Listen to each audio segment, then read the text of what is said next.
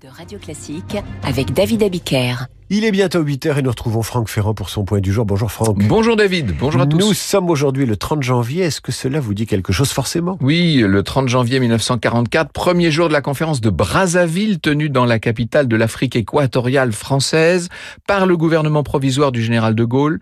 La conférence doit servir à assurer le maintien de l'empire colonial français. C'est pour ça euh, que le gouvernement euh, français a promis des réformes économiques et politiques aux populations colonisées. À ses côté, on retrouve notamment le gouverneur Félix Eboué, qui est le, le principal inspirateur de cette euh, conférence. Alors, à cette occasion, le général de Gaulle prononce un discours où il énonce sa propre vision de l'Empire. Je cite.